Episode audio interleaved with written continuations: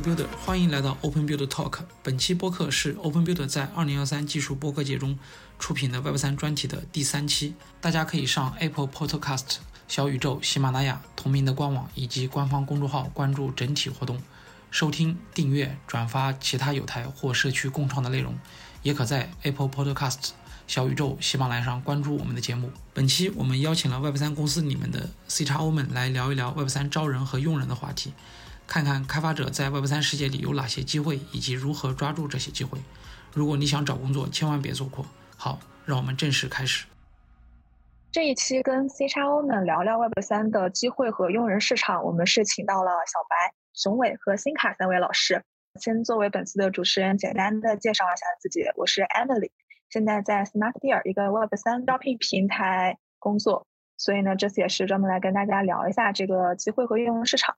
然后进入 Web 三之前，我曾经是一名记者，在三十六氪和南州都写过稿子。那么接下来就有请三位老师介绍一下自己。那首先欢迎一下熊伟老师。好的，好的，谢谢，感谢 Smart 第二的这个邀请。我是 Everwin 的创始人熊伟，也是 Permadao 的那个发起人。呃，我们呢是在 r v 生态做那个呃 Web 三的这个 OS。呃，Web 三的话，我自己是在那个一八年那个三月份进入这个区块链的行业。那一八年进入之后呢，是在 m Token 工作。呃，m Token 也是当时那个最大的那个以太坊呃钱包。呃，那在那个 m Token 的时候呢，我们遇到了很多这个用户的问题，就是用户要使用 Web 三，不管是区块链的助记词，还是 MIA，还有那个区块链交易打包，对用户都非常的使用起来都非常困难。那在那个钱包工作的那个两年多呢，我们也那个。呃，发现这些问题。后来在那个二零年七月份的时候呢，了解到了一条存储型的公链，叫做 Arweave。呃，从那时候呢，那个我们就开始探索一个新的这个路径。呃，也提出了一个那个区块链上一个新的开发思想，叫做 SCP。呃，简称就是呃基于那个存储的一种共识方式。那用这个方式去开发的应用呢，可以和 Web 的体验更加的那个接近，创建了我们现在的公司 Evervision。嗯，然后呢，呃。是在去年的时候呢，呃 e v e r y n 这边呢发起了呃，就是 Arweave 生态在中在亚洲亚洲社区最大的一个道，呃 p e r m a 道，啊，也是我们现在那个呃主要在在运运营的一个一个那个开发开发者，还有一个市场的这个社区。对，这是我这是我的介绍，谢谢。感谢感谢熊老师，嗯，然后我们接下来邀请小白老师会做一下介绍。其实就像你说的一样，我确实是从。Web 二，然后转到 Web 三的，对，然后我在这个行业其实都是以小白的这个名字来称称呼，因为从 Web 二到 Web 三，就是我我我之前是搞通信的，然后从通通信到区块链的话，其实是要从零开始要学习的，所以说我就想希望以后在这个行业里面能保持的持续保持这种学习的心态，所以我想把自己立不成小白吧，对，然后其实我现在其实在做一个。就我我们的项目叫欧拉，然后呢，欧拉本身它是一个基于隐私的一个二层的呃 Liquid VM Rollup，对这样的一个平台。然后目前我们正在去加紧的去做那个测试网的这样的一个啊，就完备测试网的一个上线。对，非常非常感谢小白老师，这个名字确实非常的接地气，就跟大家没有什么距离感。谢谢。那么接下来我们欢迎一下辛卡老师介绍一下自己。OK，我是老码农转行做 Web 三，以前做系统、做安全做的比较多，然后来 Web 三嘛也是跟风嘛，对吧？Web 三比较热，然后像我们可能年纪到了一定程度之后，觉得从事一些热点行业，就基本上看了一下，就来 Web 三看哪个热点在 Web 三里面比较热的话，就去。做哪个嘛？这一开始从什么做点 DeFi，做点 Trading Robot，后来做点 NFT，对吧？然后后来又跟风去做些 CK，那现在算是消停下来了。这我们可能在 CK 这边做一个 CK 的虚拟机做的，就感觉可能这个风会持久一点，然后确实可能还有点用，所以我们可能在这上面可能多花一些时间，然后留下一些 Footprint，对吧？希望在这个 Web 三领域留点 Footprint 下来。其实三位老师之前都是从 Web 二转型到 Web 三的嘛，那对 Web 三肯定是有一个接触到认识的过程。从接触认识到真正的进入 Web 三，这个过程应该也是有一段心路历程，可以大家聊一下当时是怎么样真正的了解到，并且想要进入这个行业，然后在转型的过程中有什么样比较关键的阶段，比如说学习上有什么比较需要注意的地方，或者说进来之后有什么需要转换的工作方式。可以讲，就是讲讲我的讲讲我的故事和感悟，感觉对。然后，嗯，我其实是在嗯二零一六年，我是直接毕业在华为做的，就是就是我是前华为的。然后，其实我是在里面去做了两年的通信。然后呢，在华为呢，其实发展不是特别好，个人感觉，嗯，还是看不到这个通信行业，呃，已经到夕阳的这个。呃这个位置上了，看不到可能的发展，所以我在一八年的时候就在去想想去跨行。对，那说说实话，那个时候我也我我也不知道其实是 Web 三，其实我就我我只是想跨行，然后当时我就从身边的人得到了区块链的这个概念，所以我就在嗯去花了一些书，然后也花了嗯就是买了一些书，然后花了一些时间去研究区块链是是什么。然后当时为了研究的更深的话，我还去加了一些已经。在区块链行业里面工作一些呃研的一些老 OG，我在那个过程中，其实我就问他们，因为我特别想转这个行业，但是因为我知道转行业是挺难的，你需要有一定的技术积累，所以我经常就去问他们到底这个就是技术啊，然后呢从他们那学一些东西，然后能希望我能正确的转行。所以也就在一八年的时候，我大概准备了大半年的时间，我在一八年八月份的时候就转到了。区块链这个行业，那个那当时我我去区块链这个行业是在是去了平安，是做联盟链，因为联盟里面本身也是属于区块链的一种。然后在联盟链里面，我啊在这个公司也是做了两年。其实我主要的工作就是担任去做 zk 的研究。那 zk 对我来讲是一个非常新的一个方向，但是也是一个我非常感兴趣的一个方向。对，因为因为我觉得，嗯，至少 zk。当时在我的团队里面，是我可以在团队里面，就是说能做一一模一个模块的主要负责人或者是担当的这样一个角色，所以我毅然决然的选择了 ZK。在这个期间过程中，其实我就一直在学习 ZK 的各种知识，我大概用一年的时间才了解，才真正了解就是 ZK 背后的真正就是怎么做到啊零知识这一这一概念，也也就是在那家公司做了大概两年之后，其实。当时出现一个问题，就是联盟链的这个东西，它很难在真实的，就是特别是在国内，它很难真实的落地，这就导致我一直在基于做 ZK 的研究。那我们所做的产品始终不能面向市场去开发，因为平安是一个传统的金融企业，它不敢去涉及到这种有金融相关风险的这样的一个项目，就是去向市场开放。所以我就在二一年的时候，我就又跳槽了一下，然后从所谓的联盟链的这种链圈，然后跳到了一个币圈。那我的本意就是想基于我的这个积累，想在这个行业内去做一些真正的应用出来。对，那个时候可能已经有了一些 Web 三的一些概念了。那在二一年的时候，其实我就进入到了这个行业，然后也是进入到我之前的这个上一家母公上一家母公司里面去，真正的去做 ZK 的一个产品的嗯研发。然后是在二一年下半年的时候，其实我们去开始做 ZK。zk zkEVM，那那个时候其实大家在说 zkEVM，那时候我们也开始研究 zkEVM，而且我们发现 zkEVM 可能有效率的问题，所以我们就把关注点关注到了怎么能做一个更高效的，就是 zkVM 对这个方向。然后经过了一段时间的一些探索，其实中间经过了很多的细节，然后发展到现在，我们欧拉已经变成了一个上面可以支持隐私的这样的一个。ZKVM 对，这本身经中间经过的一些战略方向的转变，也是因为市场的一些变化做了一个动态的调整。但是总体来看，我们的这个项目的方向仍然是以 ZK 技术为核心去搭建起来的。从目前为止，如果我回顾一下我的过去，其实我发现我应该还是在坚持我之前想做的事情，就是希望能在基于 ZK 的技术去做一个。啊，对这个行业，在我看来比较有用的一个产品。对，那目前的欧拉就是我们，就是我想做的这样的一个事情。对，今天上午我在面试一个人的时候，其实那个人，那个人的他也是刚进这个行业，他也，我发现这个人的心态就像和我的和我几年前的心态一样，他把我喊成大佬，就像我在进这个行业的时候把别人喊成大佬一样。对，其实我并其实当然我我并不觉得我是大佬，因为有很多东西我还不懂，我还仍然要去学。但是我就发现，其实在这个行业里面，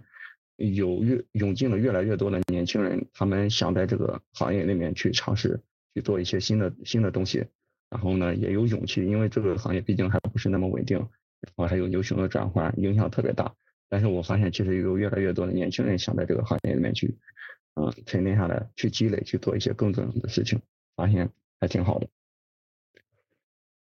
其实小白老师从 Web 二到 Web 三的转型道路也挺有意思的，因为你是先进了平安，然后才进的真正的 Web 三项目。那你进 Web 三的，就是第一个项目就是自己创业吗？还是也是做了一段时间才自己想创业的？嗯，我进这个行业呢，确实是想奔着做一个项目的负责人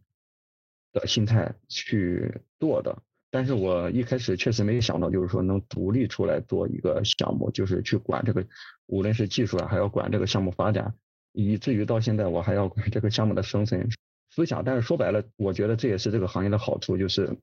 你只要你愿意坚持，他就会给你这样的一个机会。所以我我一开始在三家公司的时候，其实我是力争。在一个 zk z 就是在一个 zk 项目里面去做一个技术的一个负责人，至少是在 zk 这个方向。对，所以然后随着技术的，随着一些这个项目的一些发展，然后再加上我在这个行业里面去尝试去寻找一些就是比较不错的点，去把它拿出来，然后去独立的去做。然后呢，正因为有这样的契机，再加上嗯，我们我我们老板比较好，他比较也比较支持。所以就是发展到了我现在独立去，嗯，带着大家去做这个项目的这样一个状态。很有自己的目标，然后奔着这个目标也遇上了这样的机遇。嗯，最后也向熊伟老师再介绍一下了解 Web 三和进入的经历。好的，听了两位老师的那个经历啊，呃，真的非常有意思。像小白啊，那个在平安，其实我之前也是在那个银行。对，一三年毕业之后就在那个银行工作。一五年的话，呃，一五年的时候初次接触了一下比较区块链，去那个挖挖了些那个矿吧，就算是。但是后来那个钱包被盗，就没有再再弄这个东西。那在那个一七年那个差不多十月份的时候，呃，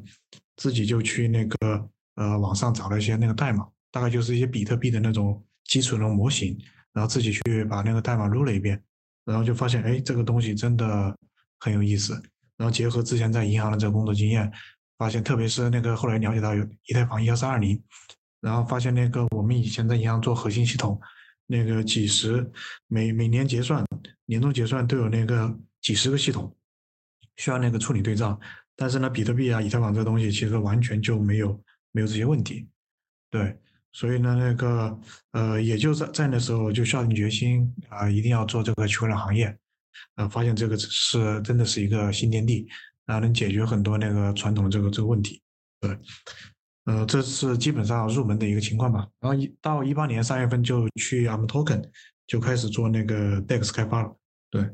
大概了解了三位老师入门的经过，那你们在就是从 Web 二跨到 Web 三的这个。关键的过程中，你们觉得是就做出这个决定比较重要，还是做出决定之后，其实也有很长的适应过程需要去需要去处理呢？对，其实刚刚进来的时候，呃，我是那个挺不习惯的，因为呃，crypto 啊，还有那个，嗯，这些和那个传统我们在银行里边做的那些东西不一样。以前呢，我在银行里边主要是做后台，比较偏向于是那个可能做一些那个呃数据啊处理。像什么 Oracle 啊那些非常那个经典的一些数据库，但那区块链之后呢，特别是刚进入的时候，发现以太坊，呃，什么 gas 费啊，其实那个新的这个概念还是挺多的，也是适应了好长的时间。对，然后这个这边的话，那个呃，Tom 这边的工作呢，其实也比较重一些，在做那个那会儿是呃，Uniswap 都还没有出来，然后我们呢是最早在研研究那个。Zero X 还有 Kyber 协议，他们两个呢都是最早期的一个那个 DEX 协议。对，那时候呢可能就是花了大量的功夫去学习那个呃一些新的这个技术和合约代码，然后学习了一些这个新的写法。然后呢，在 m Token 这边呢，呃，我们就是要做一个那个 Token，就是 Arm Token 的一个 DEX。对，呃，主要的那个呃，其实就是本身区块链包括 Solidity 啊，它这些都不是很难，呃，但是呢，它的这个技术呃呃比较综合，就是需要那个对原来可能只是一个单一领域的，那么我们得去了解密码学，得去了解一些经济学，得去了了解一些那个呃，比如说交易啊这些东西。对，呃，这个主要是一些就综合性的知识，可能要求会强强一些吧。对，其实学习的时间也还是需要一部分的。对对对，是的。我基本我基本上认为那个呃，如果说是外外行 Web 二进入的话，应该还是啊没有玩 DeFi 那些，如果说是纯粹直接进来的话，至少得花个那半年的时间。对，如果说是进来之后自己也不去玩 DeFi，不去研究的话，那基本上很难很难，还是还是挺难入入入门的。对，因为因为在我们投问的时候呢，我们也遇到呃公司当时从那个阿里啊招了一些那个大佬，对，但是招进来之后会发现，呃，非常的那个，就是就是他们的适应能力其其实不是那么好，而且对过去的这个认知，呃，可能限制了限制了一些那个那个新的认知，对。太熟悉于 Web 二的一些做事方式了吗？是技术上还是说工作上？技术上其实差别很大。举个例子，我们做 DEX 的时候，以太坊的 TPS 才才那个几十，然后那个呃，但是 Web 二的大佬进来做之后呢，给我们开发的系统是叫做呃基于事件的，然后用卡夫卡做，可以那个承载那个呃二十万笔交易的这种这种高高高性能系统。但其实那个 DEX 也也就那点量。对，每天可能也就那个几千上万笔交易，所以这个差距还是还是挺大的。主要是那个技术上的话，呃，可能他们都想着要用那个原来的那套套去做，但在区块链这边其实完完完全完全不 work。对，就其实是一套新的东西了，但他们还想用老的方法来做，就不适应了。我觉得其实，嗯。啊，就是从 Web 二到 Web 三转行的这个，对我对我个人来说，最重要的最重要的点，嗯，还是说我事先其实已经想好了，就是坚定了我一定要转行。那其实，嗯，对，就说白了，我已经看出了我现在在传统的行业通信这个也没有什么，已已经不符合我的追求了，就是我也追求不到很好的，就是对我个人发展的那个比较好的这样一个状况。所以我首先想好的一个啊心理就是说我一定要转行。但是，一开始转行的时候，其实我并没有坚定一定要是区块链，因为我只是我只是想转到一个新的行业。那这个新的行业里面，当时你也可以选 AI，你也可以选这个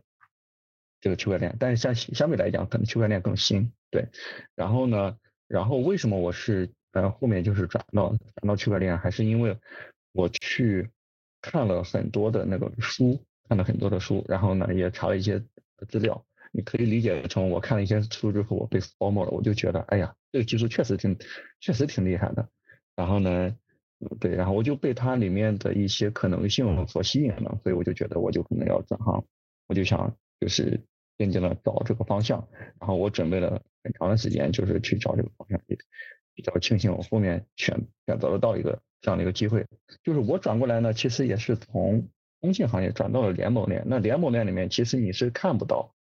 链圈的那种比较高波动、高不稳定性这样的一个情况，因为联盟联盟链的话，你也可以把它当成是一个我这个企业就是啊，想正儿八经的想做一个区块链方面的一个项目，所以说你不会看到经常看到政策上的风险怎么样，也是挺稳，也是挺稳的。但是当我从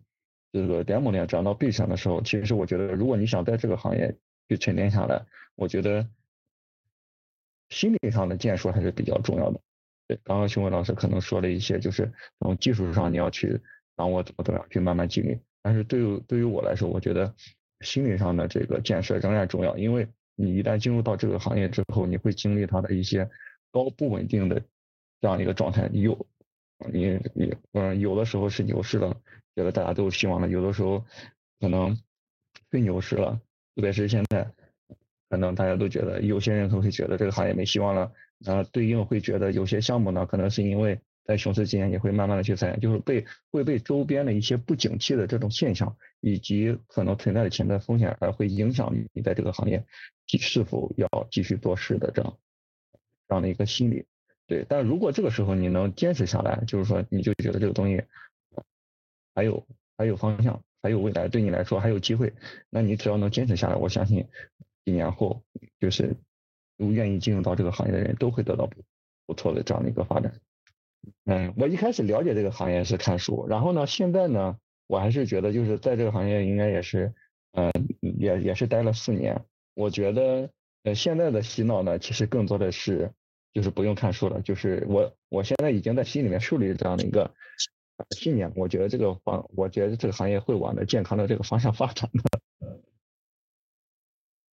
要要要离职的时候，就从银行离职，那边都是非常稳定工作，然后其实做的也挺不错的。但看到区块链之后，呃，真的感觉这个东西是颠颠覆性的，也也看到好多那个，就是一八年那会儿看到好多，一七年吧，一七年的时候看到好多那种。那种各大公司的研报啊，还还之类的，呃，还还去那个巴比特呀那些，还有 EtherFans 去学习，对，然后整个那个其实对对我的冲击挺大的，我觉得这个这个行业还是非非常希望，对，进来之后也经经历了两轮牛熊，那个整个也没有什么，呃，就观观念上怎么没没有太多这个这个改变，就上一轮牛市的时候，上一轮牛市之前吧，那个。呃，我们那个团队就是做 DEX 那团队，所有人都离职了，然后最后就只剩我一个人。然后当最后一个员工离职之后，过了那个两个月，牛市就来了，对，非非常非常的那个神奇，嗯嗯，对，因为我我其实我个人经历其实不像那个，啊，就是新哥一样，或者是森卡老师一样，他是呃玩我玩一些东西，很快的赚到钱了，会有一些。那个成就感，然后就是很快的能得到一些，因为他他是基于自己本身的一些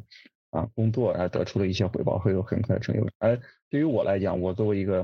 啊就是纯纯小白，我前期我就我我我我说实话，我很少玩 DeFi，我也很少玩现在生态里面的一些项目，所以说我很少，我基本上所有的项目有空投的时候，我我都没有任何空投，因为我很少去玩他们东西，我更多的只是会去看，会去研究，对，所以说我。其实是在不断的学习，不断的输出。然后呢，我我我我也会写文章分享在什么知乎、巴比特，包括一些我现在的什么 HackMD 上。对我是慢慢的从我的那个研究学习过程中，和别人的和别人进行技术交流反馈的这样的过程中，来慢慢的然后自己觉得自己在这个行业里面是慢慢的成长的，也慢慢的给自己树立信心。我倒参与 DeFi 比较多，那个 Uniswap 刚出来一八年。底的时候就在玩，对，后来 Uni 那空投也也空投了不少。我们自己做 DEX，所以那个 DEX 研究一一方面要写，另外一方面也也用。对，所以所以从一八年年那个年底开始就一直在用 DEX。嗯，嗯，我我非常羡慕，就是能拿到空投的，那确实是很多钱，我的天。其实那个那个早期的时候，以太坊也没那么贵，那会儿也就那个几 G 位的那个交易费用。对，然后就偶尔去那个弄一下，然后拿个那个几千美金去做做做 LP 啊什么的，就就完事儿了。对，主要是那个体验一下。哎，后来 Sin Sin 卡，你你是玩 DeFi Summer 是从什么时候开始进的？是从 WiFi 开始，还是到？哦，没 WiFi，我错过了，我从 AABE 开始的，就是那个时候就可以抵押垃圾币借 USDT 的时候，让我感受到这个机会。对 WiFi 我也没有玩，我玩的时候是那个有一个。我已经到算法稳定币了，应该是新哥和熊文老师他们都是通过实操一些东西，然后发现一些有意思的点，还有这个行业的可能性去做。对，那我更多的是从理论分析上，就是从学习上，然后发现我可能有继续成长的可能，然后继续在这个行业里面去做。那平安两年的研究学习，让你对 ZK 非常的了解。只能说是确实了，确实了解一点，但是和专业的这种密码学出身的。呃相比还是还是要继续学习，看了很多 paper，我就知道梳理它的计算过程，我就知道它隐藏的东西到底是通过什么手段隐藏不了的。就是我在那个时候，在没有太多资料情况下，花了很长的时间，整体下来，我花了将近一年才知道啊，zk 原来是这个意思。现在好多了，现在文档很多了，你像安比实验室，他们写了很多文档，每个人都写了很多。哦，当初我就是看安安比的，但是那时候可能早期点吧，然后翻了好多篇那个。然后最最后就看了一个星期没没看懂，因为这个打击很大。其他地方那些就是业务嘛，看了就知道。ZK 真的是那个数学，而且而且最最最气的是那个叫什么，那个 Torado 那个合约代码，也就也就那个一百多行吧，还是两百行，代码非常少。但是就是看不懂。嗯，对，混混币协议代码代码量不大，但是呢，那个那个它的那些证明还是很多在结实在链下去生成证明，对那一块还是有点 有有点绕。金卡老师好像还没有分享你就是进入 Web 三过程中有什么关键的想要分享的经验吗？的经验就是，就我觉得 Web 三这个东西代谢比较快，所以追一下热点是有道理的。然后，但追到热点之后，你 believe 这个是热点之后，不要轻易再去受其他热点的影响。我觉得这个是比较难的。对，那也是区块链的热点出的非常快。对它热点快，它代谢快，所以有些热点它确实是有 value 的。但是，但是如果你做了这个 value 的话，其实你会其实你就说你一旦去工程化一个这个 research 的 topic 之后，你会发现其他的 research 出来，它就是会让你的技术栈变得老旧一点。但是这个时候，我觉得这个是比较难的，就是。你在工程化和追逐这个热点当中找一个平衡点，就不能老工程化，对吧？不然的话，你东西做出来黄花菜都凉凉了。那你不能老追热点，老追热点的话，你可能发现文章发了一篇又一篇，最后工程又没啥积累下，没积累出产品，所以这个平衡可能比较难找。嗯，对，这个平衡感觉也还挺重要的。就是刚刚新哥说的这一点，我非常的感同身受。就是这个，就是你一旦追了一个热点之后，你可能在实现的过程中会有其他的热点出热点出现。这个时候说白了，我现在其实正在经历这样的一个事情，应该。呃，当然，当然我把我的团队摁住了，比特 VM 嘛，比特币的那个过程。然后我就是在现在我就是在尝试研究，就是说把那个设计去，就是相当于我们去做一个就是比特 VM 的一个。扩展版对，当然我我的这个想法仅现在仅限于是我的个人的我嗯个人的想法过程中，就是我没有影响到团队。能够跟团队本来在做的事情结合起来的探索，其实也是好探索。虽然确实能结合起来，但是的话，它可能会影响稍微影响我们之前这个项目的这个这个定位。对，所以我觉得就是我个人保持研究，然后。啊，未来情况下，我可以去拓展这个技术站，然后用用我们 OR 的技术去支持别的项目去做，但是我们自己应该不会去转这个方向。还是先专心把自己的项目做好。对对对对对，是的。对，的的确是这样的。那个，特别是以前待在钱包公司的时候，如果说是钱包什么都去接的话，可能什么都做不精。呃，像我们 Token 呢，它一直就是以太坊这个系列。然后呢，到那个 DeFi 的时候呢，其实也还是集中在在以太坊的那个主链还有 Layer Two。对它，如果长远的来说的话，其实很多的这个热点，很多的这个呃东西，它都会那个最后都会那个失效或者失败。对，可能像今天 B 二四二零，其实明天这个东西就没有什么关系了。所以更多去追热点的项目方，或者说是呃个人的话，更可能更多是那个更多是在那个炒作这个这个热热热度。但是如果说是要在场景里面做事情，一一定是要有呃长远的规划，还有自己坚定的一些目标的。那么刚刚也是跟三位老师都聊了一下你们自己的入门以及入门过程中的注意事项的经历，因为三位现在其实也都是项目的创始人，也在招人方面有了很多自己的心得，包括怎么组建自己的团队，想在这个方面再听听大家的分享。首先是大家都是怎么。遇到现在这个创创业项目的伙伴的，就你们怎么会评价？你们去判断遇到的这个人靠不靠谱，能不能跟他一起来做这个事儿？我我这里比较简单，就我只说就是以前的队伍，对单位的队伍一起出来做，所以呃比较简单一点。哦，你们当时是单位的队伍，就整个全部都出来做了。呃，差不多一三三分之一吧。然后以前上一上一个单位的队伍，上上个单位的队伍，再加上大学的隔壁的室友，都是都是已经认识的人。对，是是这样的。其实其实我们也是，我们的团队一半都是来咱们 Token，然后那个新招人，新招人其实还是挺困难的。小白老师呢？嗯，我们差不多吧。我们就是团队目前大部分人还是我们以前。一起共事过的人，就是互相彼此了解，然后呢，也同时认可我们现在所做的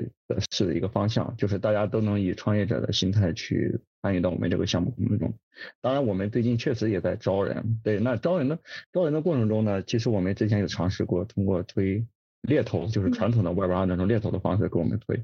推完之后，然后聊下来，我觉得太难了，太难了。嗯，首先说就是，我觉得对于特别是像我们这个呃这样的项目来讲，我们是首先要告知这个行业。就是我们要真诚的告知这个行业，你的存在的不确定性，因为猎头推过来的他不一定对这个行业懂，他可能只是想找份工作，对，所以我们要花很大的时间去看看他是不是会被这个行业的这种不确定性会被吓走，对，如果是被吓走的话，他能力能力再厉害也也不是我们想要的。然后我们确实尝试了嗯一些之后，发现太难了，基本上找不到，因为你把所有的。东西和他聊完之后，嗯，他们基本上不会，就是你是很难在传统的行业里面，五八八的这个行业里面找到愿意在 Web 三行业里面去做的人，就是有，但是很难找到。所以我现在更倾向于在我们圈内去找。什么叫圈内？就是我们经常项目会参加一些黑客松，那黑客黑客松活动会有一些比较年轻的或者是涌进来的这些开发者，那他涌进来，至少我能认为。他知道 Web 三是一个什么样的方向，他想过来学习，那至少对我对于我们招聘来讲，会至少减减少了一个门槛，就是我不用告诉他这是一个有风险的行业，我只用告诉他我们在做什么方向，然后呢，你是不是对我们这个方向感兴趣，然后再聊一些其他的，然后就能就能去推进这个样子。黑客松的那个，你可能会发现最后他们变化也非常大，就是呃，他可能更愿意去打黑客松，然后对于踏踏实实做个事情。那个可能不是那那么那么有意愿，这个东西人人我们都都认识，然后呢在这里打在那里打，然后如果说是要沉下心来做个项目，除非是这个项目可能有非常好的这种投资，然后有非常好的这种这种业绩或者最最大的那个供应链的这些，可能黑客松的人可以吸引进去龙翔。但是如果说是那个创业团队的话，呃留是留不住黑客松的人的，因为他的心他所参加的比赛的数量，呃会让他非非常的浮躁。对对是的，确实我们去参加黑客松，确实有专业的人。就是我，我从我我我今年参加了巴黎、新加坡、香港，然后土耳其。我发现了，我在这个四个地方见了好几个，我的就是黑黑客松活动里面，我见到了好几个，都是我在四个地方都见过的人，就他们专门专门就是在呃各地方去推打黑黑客松。但是我刚刚说的那个那个的意思就是说我。我们基本上，因为参加黑客松的人，他有的有的可能是专门去打黑客松的，有的可能就是确实是去接接触项目方去了解一些东西和和技术的。对，那我确确实确实在这个啊伊斯坦布尔的这个黑客松活动上，确实是遇到了一些比较年轻的当地的人，他们去尝试，就是他自己也不去是专门打黑客松，他就只想去跑跑去了解了，这样这样的人，还是会有一些。了解了 Web 三，想要在 Web 三做事的开发者，但是如果他们确实是专业打黑客松的，那那基本上，嗯，也是很难招他作为一个队友的。对，这是浮躁，这是。嗯，对这个事情我再稍微补充一下，就以我们的创业经验的话，其实最早的核心团队都是从我们 Token 来的一些同事，呃，这些同事呢本身是那个知根知底，然后有一些那个。那个一起共事这个经验，然后如果这个行业，呃，从特别是从外边招招过来，很容易遇到那个，比如说碰到这种这种熊市，那个基本上很多都会退出了。对，我们在我们公司呢也招了很多那个，也从二尝试那个招人，啊，也尝试过好好几次，但最终呃，其实离职率或者说是那个那个不合适啊，这个辞退啊等等，这个这个还是还是非常大的。对，然后这这这第第一部分，然后第二点的话就是。呃，这个招人这块的这个渠道，这些 Web 三可能还是没有 Web 二这么去这这么这个这个更好吧？对，呃，我们现在我最近也在帮助 R V 五，就是公链生态在招那个亚洲的负责人，呃，其实最终那个投过来的简历也就那个三十来份，呃，其实能看的话可能也就才才五六个，对，所以这个量也非常少。我们也是在 Smart Deal 啊，还有各个平台都去推推了，啊，这个东西会碰到两点，就是圈子里的那个人才。然后特别原来可能有些还是有些人才呢，其实在牛在熊市期间也都退回传统行业或者做其他事情了。对，然后另外一些人才呢，那个那个可能他们呃对 Web 三的很多东西也不了解，所以哪怕是就甚至有这个公链在招聘的时候，也不一定能找到很好好的人才。对，最后一点是那个，呃，所有那个好的人才，我发现都创业了。大家能能做事情或者能把这些东西研究透的，基本上因为这个行业牛市的时候非常好融资。对，只要自己有想法，然后读个代码的那个能弄，包括我在 M Token 的几个那个同事，他们也是出来创业。就创业的呢，当时呢，我也想加他一起，他也想加拉我一起。然后呢，谁跟谁，大家大家都要创业。对，所以，然后最后呢，留下来的没有创业的，可能其其实质量也也也没那么好了。对，在整体而言，就是关于创业这事情，我想说一下，就是其实，在 Web 三里边，可能很多那个创。有创业经验或者说是当老板的，包括我自己，可能作为一个创始人，其实我在银行里边，因为也和很多领导去那个接触嘛，那个我们的性格呀，还有各方面的处事的这个全面性呢，其实和可能只能在传统行业里边当一个那个部门的 leader 的这个这个这个职能，对，真的要当那种呃非常全面那种 CEO 的话，呃，行业里边嗯本身有一些那个大公大一点的。大厂就是现在可能有些很很知名的这个 Web 三的企业，其实它都它都没有这么专业，就是要做专业的这种 CEO 或者专业的这个这个职业的这种经理人呢，和 Web 二是没有办法没有办法去比的。对，但是 Web 三的不确定性对于很多新入场的人来说还是比较需要考虑的。每次熊市的时候会劝退一波人。对我们我们呢之前在牛市的时候想着，哎呀。牛市人都这么贵，到时候这熊市就好招了。嗯，来到熊市呢，发现那个人才或者说留下来也也没有好多那个他太好的，对。嗯。所以其实还是要从一开始真的要去做这个事儿的时候，就已经找好一群比较厉害的人。嗯，是的，是的，核心团队的话还是要熟悉一些。然后需要凝聚一些，这这个行业毕竟毕竟太新。对我们我们自己的那个呃前端那个架构师吧，就是我在我们 Token，他呢就是在我之前三个月就离职了。对，就是我们我们团队那个最后一个离职的。然后他离职之后，然后我后来创业了融到资之后呢，就把他找回来了。对，找的时候呢，他都还不太不太想回来。对，后来那个也说服了好久，就是这个他离职的时候专门写了一篇文章，就是他进入这行业其实是满怀信心的。然后进入之后呢，发现以太坊的 TPS 这么低，然后天天在搞什么那个 KT，哎，那个加密猫，对，然后呢一一一通下来之后，他就失去信仰了。然后比特以太坊呢又跌到五百块钱人民币，那时候五百块钱非非常非常低，所以说那个整个人就没有信仰，写了一篇那个长文，说这个区块链这个东西完全就是一个一个假的东西，然后什么都做不了，完全就是个玩具啊，怎么怎么的。对，后来我好不容易把他劝回来，然后然后才才一直干到现在。对有的可能可能那个我看到他那个文章嘛，我他离职了好久之后，我再找他，我就去看了一下他写了什么，哎，发现写了篇这个，然后呢，我就给他观点给他辩驳了一下，就是可能有些地方啊不应该这样这样理解，或者这个行业毕竟也是早期，大家理解一下。对，所以现在我们的整个前端东西其实全部都是他弄的，弄弄弄得非常的好。他回来之后应该也还是没有后悔这个决定。那三位老师在就是做自己的项目过程中。从来没有通过招人的渠道去给自己的项目引进过新人吗？招的呀，我们招了招了不少了，就是不断在那个，对，不不过那个最最近啊，就是呃，可能那个半年前的话，我们走渠道招的呃会多一点，呃，其实到那个熊市熊市的时候，发现渠道也不是很好走了，所以我们现在呢，呃，最近的几次招人都是都是偏向于那个就是就是认识的人。对，因为有的有的确实有能力，但是呢，赶到那个牛市的时候，那个可能没有套现足够多的钱吧。对，然后问了一下这些朋友，然后有的又愿意回来干干活了。对，现在可能可能花钱也花差不多了。对，最最近说这种这种资源会更好一点。对，人脉圈里面又可以 cover 掉一部分了。那你们在这种时候，就是给自己团队新新去招人的时候，会更看重哪些方面的东西呢？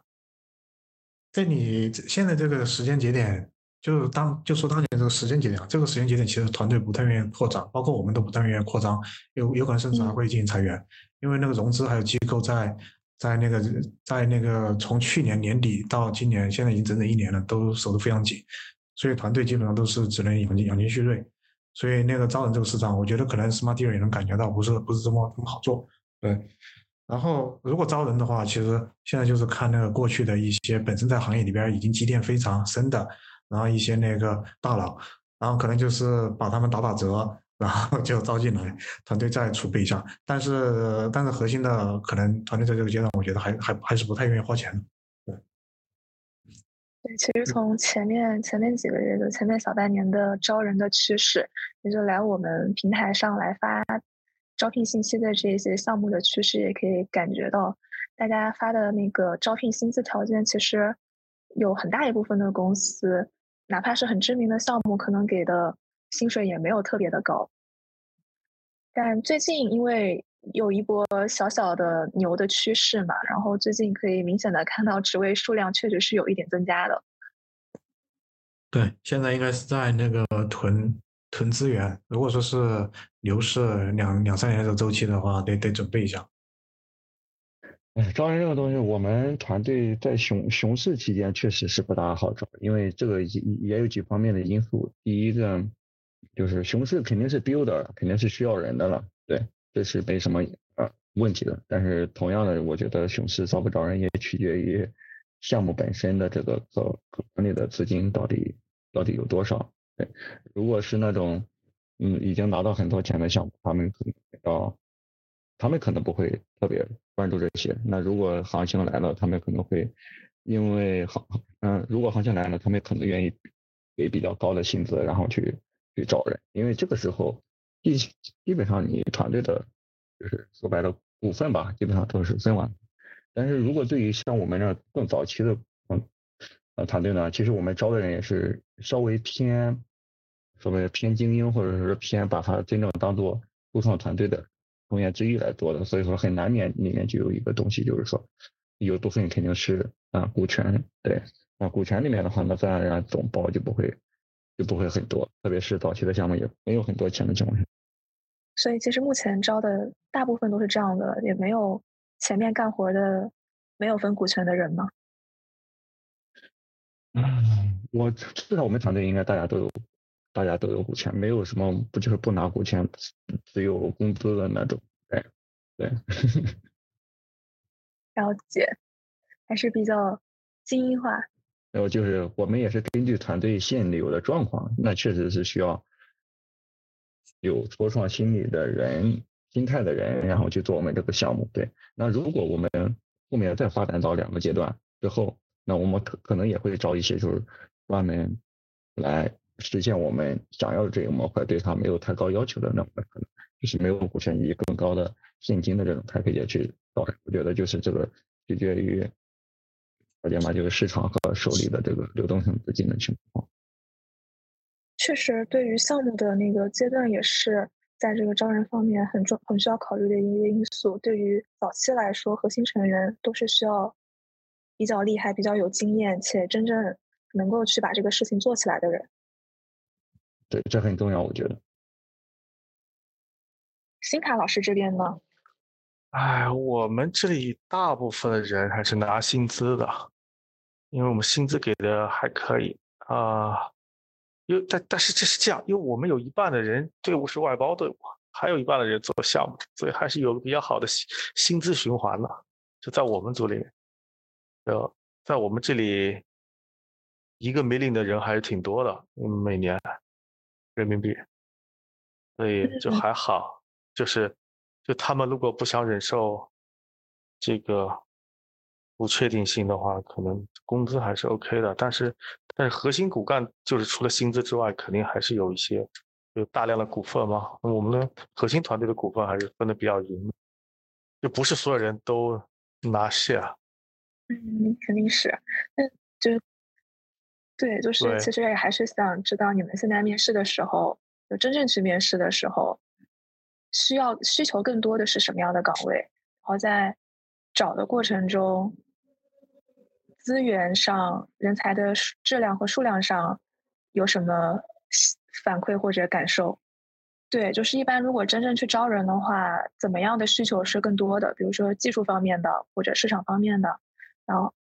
先先这个问题吧。这个的话，呃，这个其实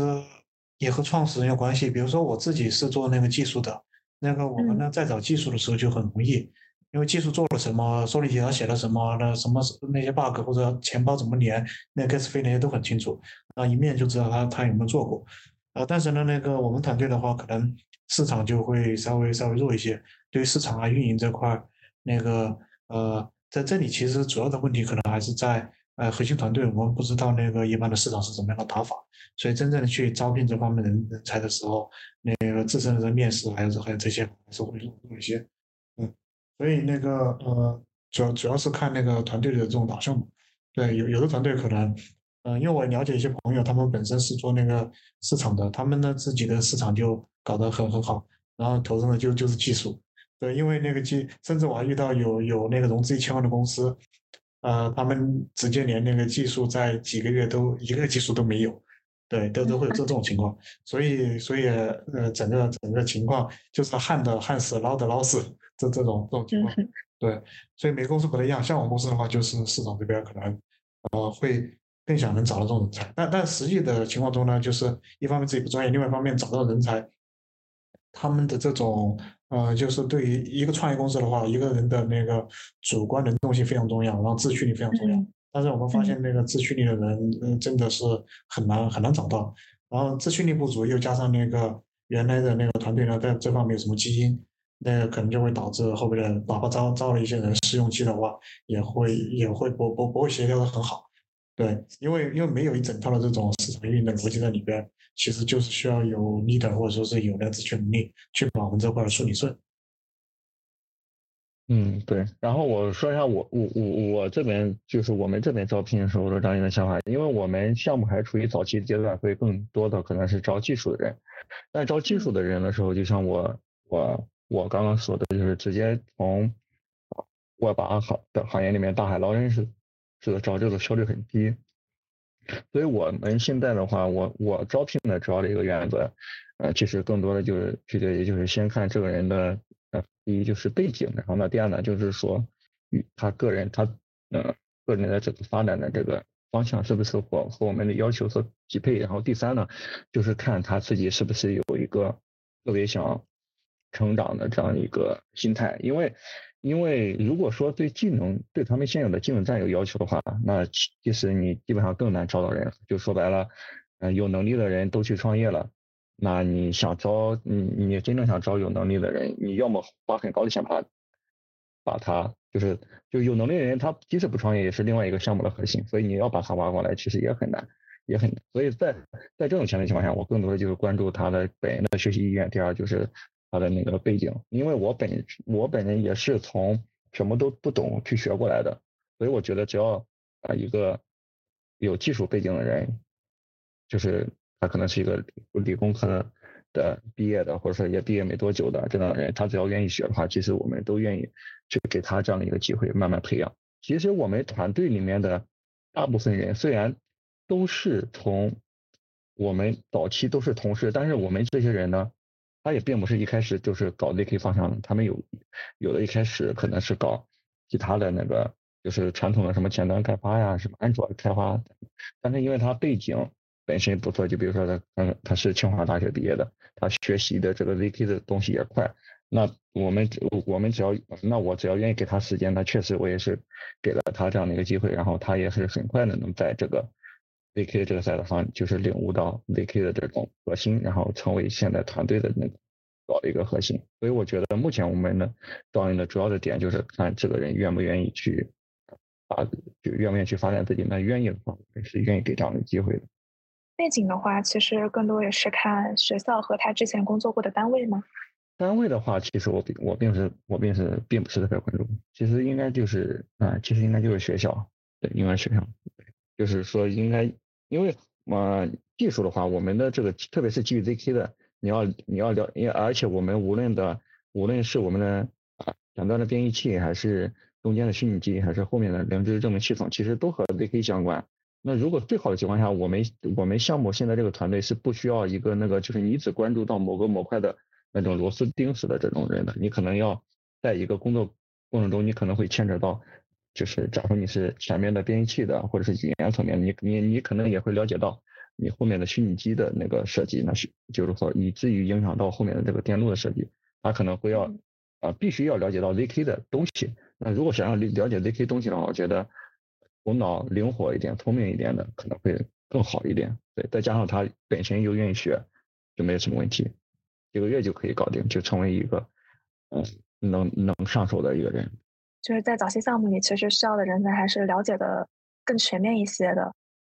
不能说只了解他自己要做的这一方面。这个这个是在团队里面后面工作的一个方向了，但是我们在招人的时候不会说他本身的本身的工作能力就你已经知道这个前后那啥了，对，只不过是我们招人的要求就是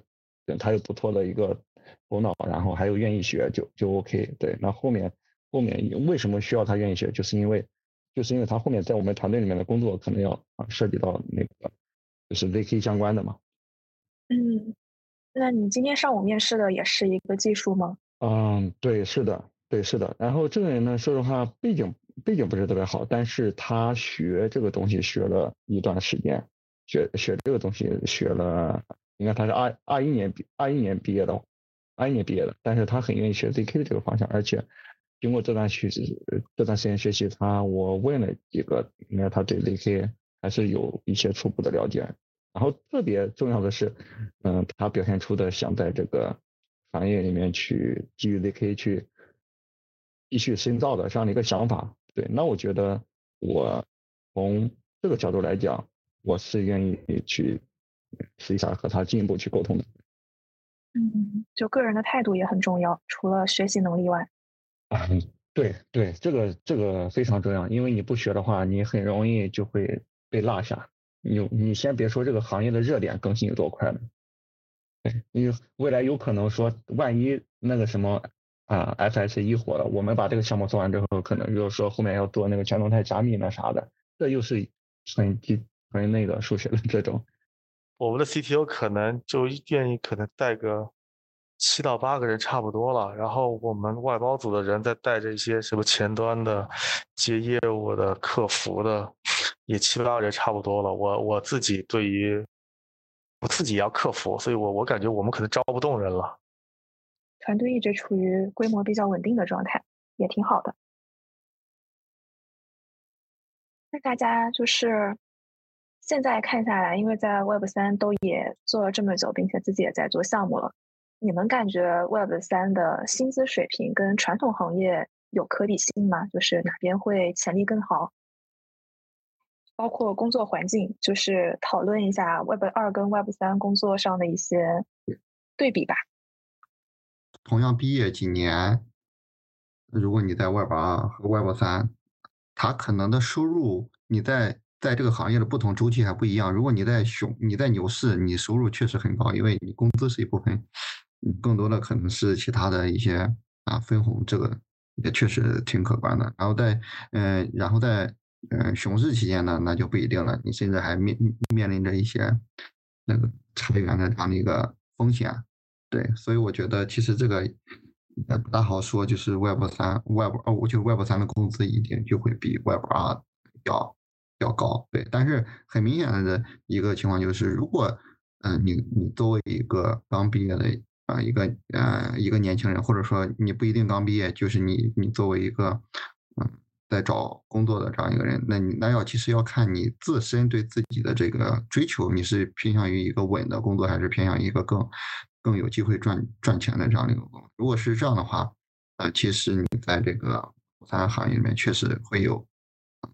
更好的这样一个机会。对，但是如果你在传统的大厂里面，你像说在早期的什么字节那种公司，你也能等到它能发展起来，那确实这种。确实也能挣到很多钱，所以这个东西感觉也不大好说。对，看个人 case by case。对我我这边了解信息是这样的，那个呃，可能区块链公司啊，对于那个年轻人、新人呢，那个待遇还是还是不错的。呃，但是对于那个呃非常有经验的话，可能可能薪水不如那个大厂，就大厂的那个高管啊，或者那些呃薪水可能还是。还是更更高一些，但是一个新人进入这行业，呃，亏表这些特性，然后呃，新手啊进来之后，比如说是去去大厂，或者说去那个那其他公司，他的薪水可能不一定有那个不一定有那个 Web Web Web 三的高。对，另外一方面是工作环境，工作环境的话，其实 Web 三没有那个没有大厂卷，然后呢，对之前那个在我们道里边呢，有有一些小姑娘可能。刚还没毕业，然后在这弄。后来呢，毕业了之后呢，去那个去啊字节呀，或者说是阿里啊这些。然后呢，我们也想招他们进来，但是呢，那个一是我们的薪水呢，其实呃不比那边低。然后但是呢，他们还是想去那个大厂去锻炼。对，所以虽然大厂每天晚上他加班到十点钟，对，有时候让他说到这边有点事情来弄一下，然后他说哎不行了，现在我我们公司事情太多了，然后他招他过来他也不太不太愿意。对，当然这个也跟刚才说的信仰有关系。Web 三这块，那个可能大家还是还是会抱有一些那个疑问的态度。对，嗯，但是我觉得还挺挺好的。Web 三有个比较好的这个工作方式，还是蛮蛮自由的。说白了，对于对于一些嗯有心的开发者来讲，还是蛮高效的。因为 Web 在 Web 三公司里面不会像那那个 Web 二这么卷。大家都觉得 Web 三会比 Web 二要好一些，Web 二更卷。对，至少在我们的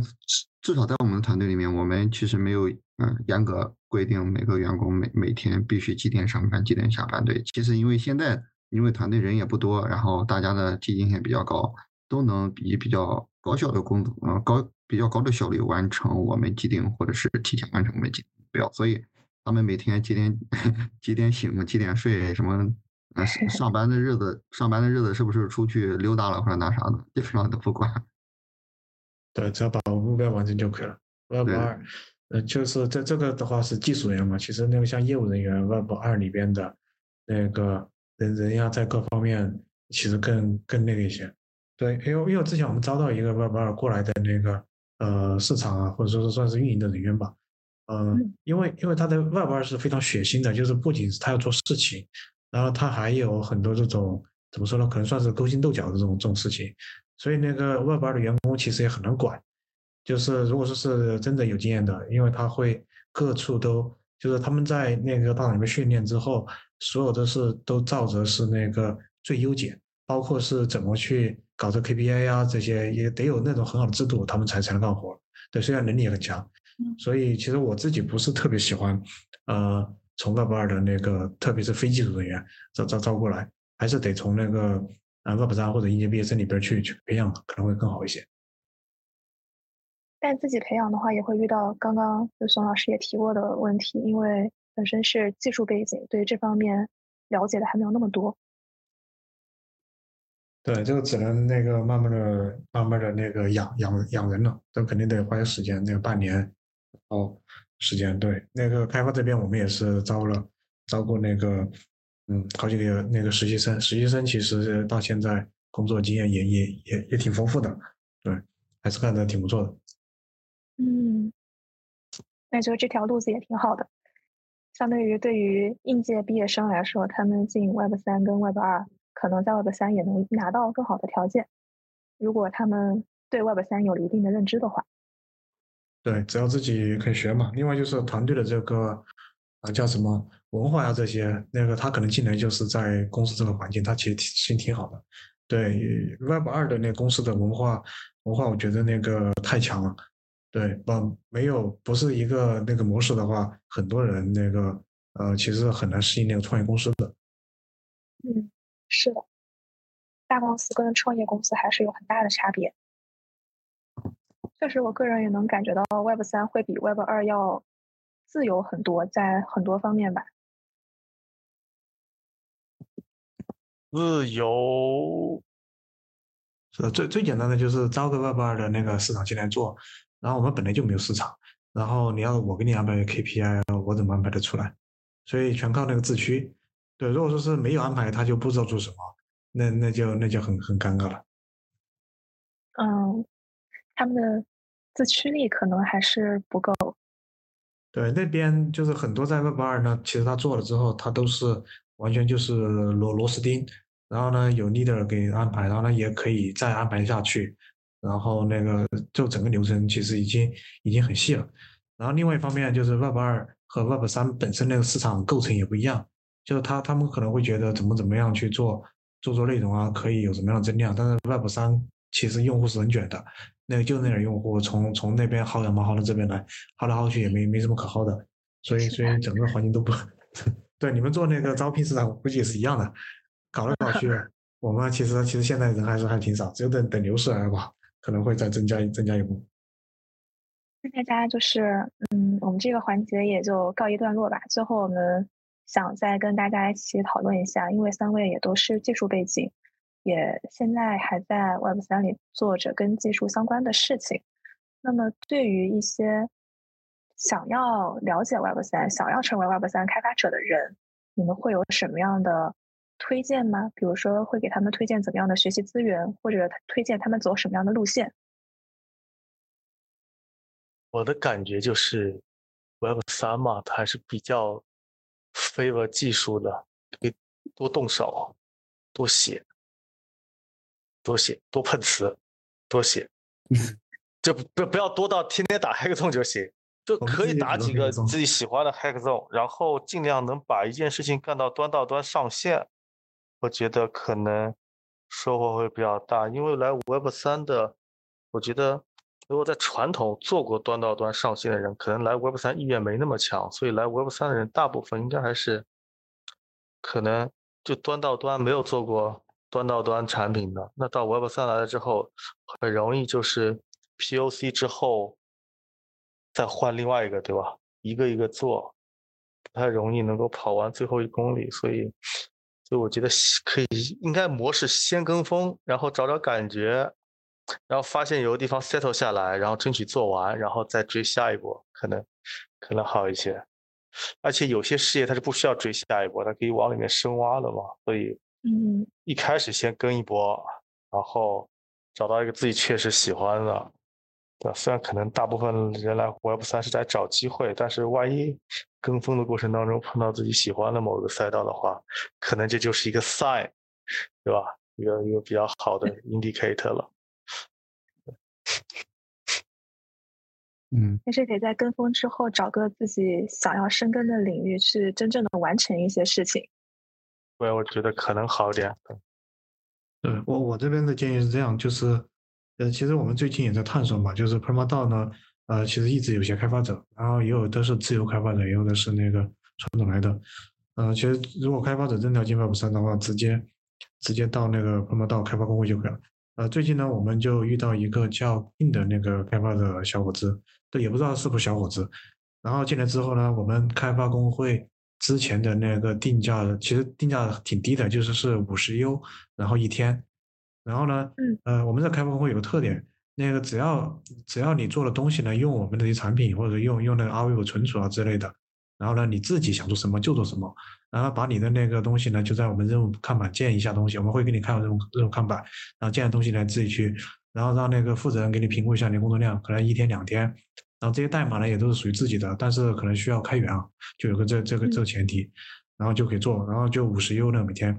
对，后来呢。呃，这个开发进来之后呢，就觉得这个这个激励有点低了。对我们这边也也比较那个 crypto，然后呢，他就自己呃找到了方方式，就自己提案，就是说想要把这个激励提高一点。因为在他之前的话，我们的开发者也是零零散散，不是很活跃。有的开发者也是嫌激励低，然后可能做做又又又走了，然后来来往往的开发者零零散散的。对，这次呢，他就提了，提的挺高的，就直接那个提到那个两百美金，然后一天，然后。呃，后来呢，就也和他讨论一下，就是这个该怎么去弄，大概就是给那个工会分了一些层级。如果是自己自发兴趣想做的项目，要用我们的产，要用要用那个阿维瓦这些，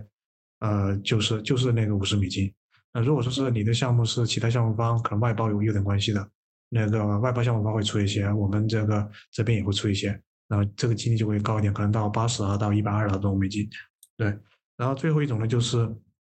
比如说要开发那个 r v 的 SDK，或者说是我们的 Airpay 的 SDK，啊，这种就是官方直接发的，这种的话可最高，如果是个高级开发人员的话，我们也会给到那个两百美金。对，所以所以新人的话，那个呃，其实，在 Web 三里边是有很多机会的，就自己去研究，自己去撸，然后呢，还有像这道啊的方式，都是可以那个学很多东西的。对，我觉得就是多参与，多去多去尝试就可以了。而且这种去主动参与的人呢，他本身可能也会更具备一些这种创业的素质。对，因为 Web 三里边大家都是一个生态，对，然后不管你是做做了一个 VM 还是做了一个呃红脸，或者说你做做的一些东西。当然现在可能大家都是偏底底层设的多一些点嘛，所以就会碰到生态这种问题。碰到生态的话，可能还是希望有更多项目用自己的产品去创业啊，做做一些新兴的产品。对，所以这是我的我我们的一些那个想法吧，或者给那个新人。对，其实也还是要真正的参与到项目中去。对对是的，我们现在那个工会的那个负责人，其实他他是在那个传统的公司里边，对，当然就是业余爱好。然后工会的所有规则呢，就是他自己自己那个写的。然后呢，他自己是最早写了一个聘推的这种工具，就把那个推文，然后呢聘到相当于存到 o 上做个永存。对，所以感兴趣还有各方面都是可以加进来做一些小东西。从这种东这种这种探索会比较那个。对于新人会比较友好，就是你没有呃，你你如果说对于 Web 三还不确定的话，你没有必要直接离职，然后呢找一个公司，而且在熊市可能也不是那么好找，对，你可以直接先去做点自己喜欢的东西尝试一下，对。然后很多那个 Web 三的那个大佬，像 Uniswap 啊这些创始人，其实都是业余时间写写，然后 DeFi 这些的门槛又不高，然后学习一些 Sony 的，如果说真的有一些传统的点子，就是一些金融的点子可以挪上来。那个也是非常容易的，那自己要落落个项目，呃，创业门槛门槛还是低低很多。对，对，其实，嗯，其实刚刚那个就是飞卡老师还有熊文老师基本上都说了，说的差不多了。对我觉得就是作为这个，嗯，行业的就是 Web 三的一个开发者来讲，就是你刚进来，你可能是一个开发者的，嗯，那个开发者的一个形态嘛。那如果是在这个在这个上面，如果你想快速。了解某一赛道，你最好的方式还是自己去尝试去，嗯，动手动手去做这些东西。但是，其实在这里面，我想跟大家的一个建议就是说，如果你是一个比较有野心、有欲望的人，就是你你未来想从一个尝试，想从一个 Web 三的开发者变成一个 Web 三的一个创业者，对，其实你是需要在你这个，就是说，在你工程实现的过程中，你还是要多了解一下，或者说多阅读一点。啊，多了解一下你关注的这个赛道的一些他们现有的实现的这样的一个目前的进展和状况，对，然后你要对他们的一个技术的实现有一个充分的把握，这样的话你会，嗯，基于你前期的这样的一个技术积累，你才能有机会去从 Web 三的开发者变成一个 Web 三的一个创业者，创业者。对我觉得，我觉得森卡老师应该就给。大家做了一个很好的一个实例。孙康老师一开始他们会写很多很多的东西，那写完写完东西，之后他自己自己维护了很多这种很厉害的这种代码库。那在这里面，如果他发现在这个 zk 啊 zkUM 或 zkVM 的赛道里面，他发现了一些啊做就是我做另外一个 zkWasm 这样一个点，那他就可以基于他出早先的这种啊工程的积累，去快速的去变成一个新的一个。啊，项目出来，然后就作为就可以变成一个 Web 三的创业者。真是想要留在 Web 三，因为我感觉 Web 三其实还是一个对稍微年轻一代的这一批人比较友好的一个行业。有真正想要做一些事情，并且有野心的人，想要在这个地方去做事，付出努力以及付出时间之后，还是比较有可能性能够去达到自己想要做的事情。对这一点我深有感触。只要你想做的话，你是能得到一些人的认同的。大家其实，我们今天聊下来的话，大家对于 Web 三以及 Web 三的一些人才的需求都有一些自己的经验吧。其实总结下来的话，感觉 Web 三这个行业在还不了解的时候，外面的人看来可能不确定性会比较高。包括当他经历牛市、经历熊市的时候。这样子的变化也很大。如果一个不是很了解 Web 三的新人进入到这个行业，那马上的被这样的剧烈的变化见证了这样剧烈的变化之后，很有可能一下子就想要退出。但是这一个行业它同样也坚持了这么多年，所以也不断的是有新人在进来嘛。真正想要进入这个行业的新人，对于他们来说，更多的还是真正的参与到项目中去。因为这个快速变化的行业中会出现非常多的新的热点，在这些热点中，不要只是看，只是跟风，在跟风的过程中一定要扎下去，哪怕选一个自己感兴趣的领域，或者进入一个自己感兴趣的道这样的组织，然后从实际操作中去积累自己的一些开发经验。因为各位老师都是技术背景的嘛，然后在这个过程中，如果有一些自己的野心，想要去做一些项目的话，那么 Web 三也是一个非常适合的领域。因为当你真正想要去做这件事情，而且你有决心的话，你就能在这个地方遇到一些能够帮助你的人，能够帮助你的资源去把它给实现。那么今天也非常感谢三位老师，也非常感谢大家这一些亲自经历的分享和对行业的一些见解。我们今天暂时到这里。感谢大家收听本期播客。如果您想进一步交流本期的观点，欢迎加入 OpenBuild 开发者社区，可以在我们的官网 OpenBuild 点 x1z 获取加入方式。同时，欢迎在 Twitter 或微信公众号关注 OpenBuild。我们一直认为，加入一个好的开发者社区是一个开发者获得快速成长的秘籍之一。所以，下一期我们邀请了目前一些知名开发者社区的组织者们来聊一聊社区和他们的故事。那我们下期见，拜拜。